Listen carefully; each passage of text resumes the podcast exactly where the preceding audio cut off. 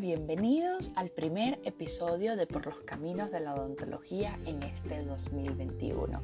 Así que antes que nada, un feliz año nuevo a toda la comunidad del podcast que siempre nos damos cita cada sábado para juntos aprender. Y hoy voy a tocar un tema sencillo pero muy importante y que muchas personas no conocen, personas que no están vinculadas al mundo odontológico. Y es eh, uno de los tratamientos como prevención para una de las enfermedades más frecuentes que suelen padecer las personas en general. Y es el tratamiento de sellante de fosas y fisuras. Este lo vamos a usar como una medida preventiva frente a la caries ¿no? que consiste en la colocación de un material que por lo general va a ser resina fluida. Entonces vamos a colocar este a modo de una barrera protectora para impedir que los restos de alimentos y de placa dental o biofilm bacteriano se queden pegados en los surcos y fisuras de las caras oclusales de las muelas. De este modo vamos a conseguir reducir la posibilidad de la formación de caries en estas zonas que son eh, las más propensas al desarrollo de caries. Digamos que este material queda adherido o pegado a la superficie de las muelas, protegiendo así estas zonas que son las más susceptibles de eh, padecer caries. Entonces, los selladores de fosas y fisuras van a tener dos efectos preventivos fundamentalmente. Uno, como barrera física que impide los depósitos de alimentos y bacterias sobre las fosas y fisuras de las muelas. Y dos, para eh, facilitar la limpieza en el cepillado dental, por lo que siempre es un método preventivo complementario del cepillado de dientes que realizamos diariamente pero sí se necesitan ciertos requisitos muy sencillos para la colocación de estos selladores o los sellantes de fosas y fisuras. ¿no?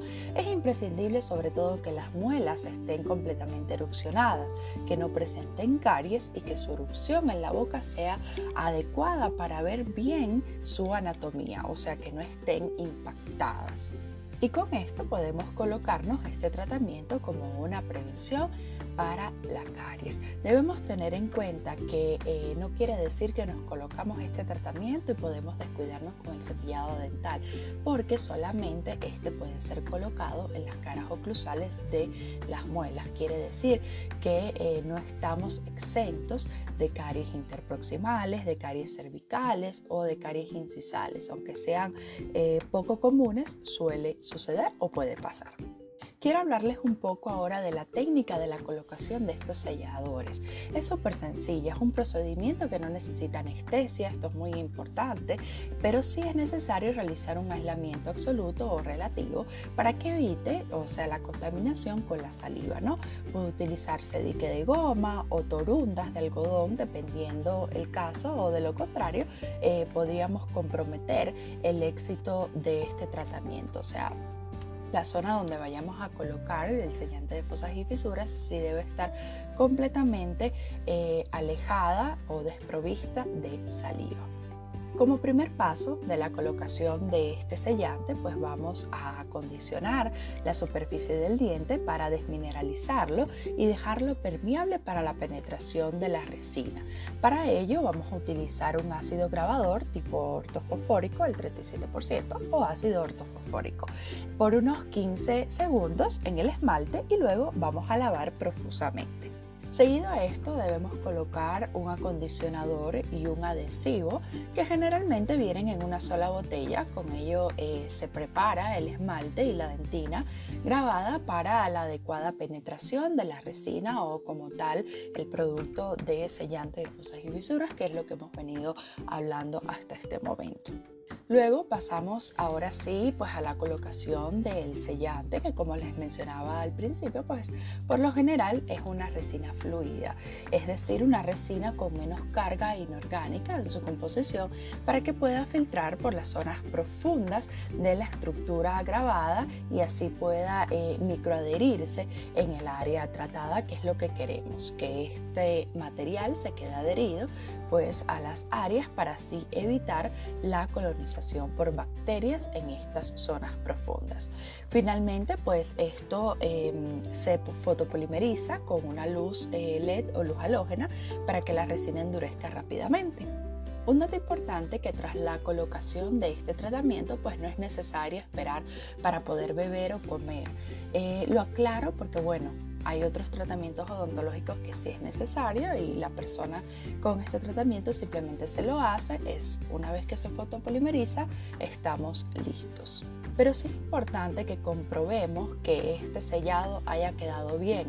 Entonces, con una sonda de exploración eh, vamos a comprobar que el sellador ha quedado bien retenido y que no existen zonas con déficit de material o con burbujas ni sobre elevaciones superficiales, circunstancias todas que pueden hacer fracasar el sellador.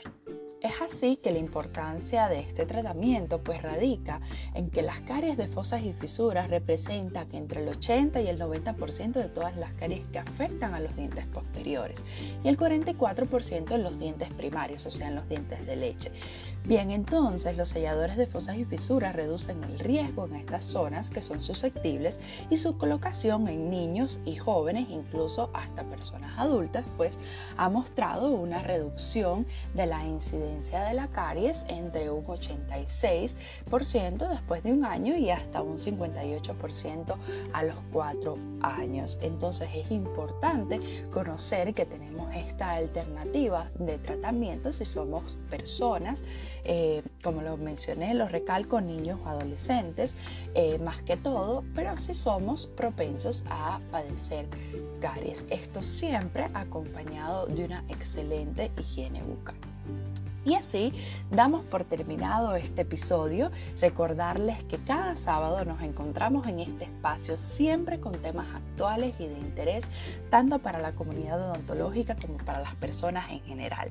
Para más información puedes encontrarme en mis redes sociales como arroba adrianab-pérez y siempre tengo un post en mi perfil para que puedas dejar tus dudas y para que no te pierdas un solo episodio de este podcast. Me despido y nos vemos en la próxima para hablar de odontología.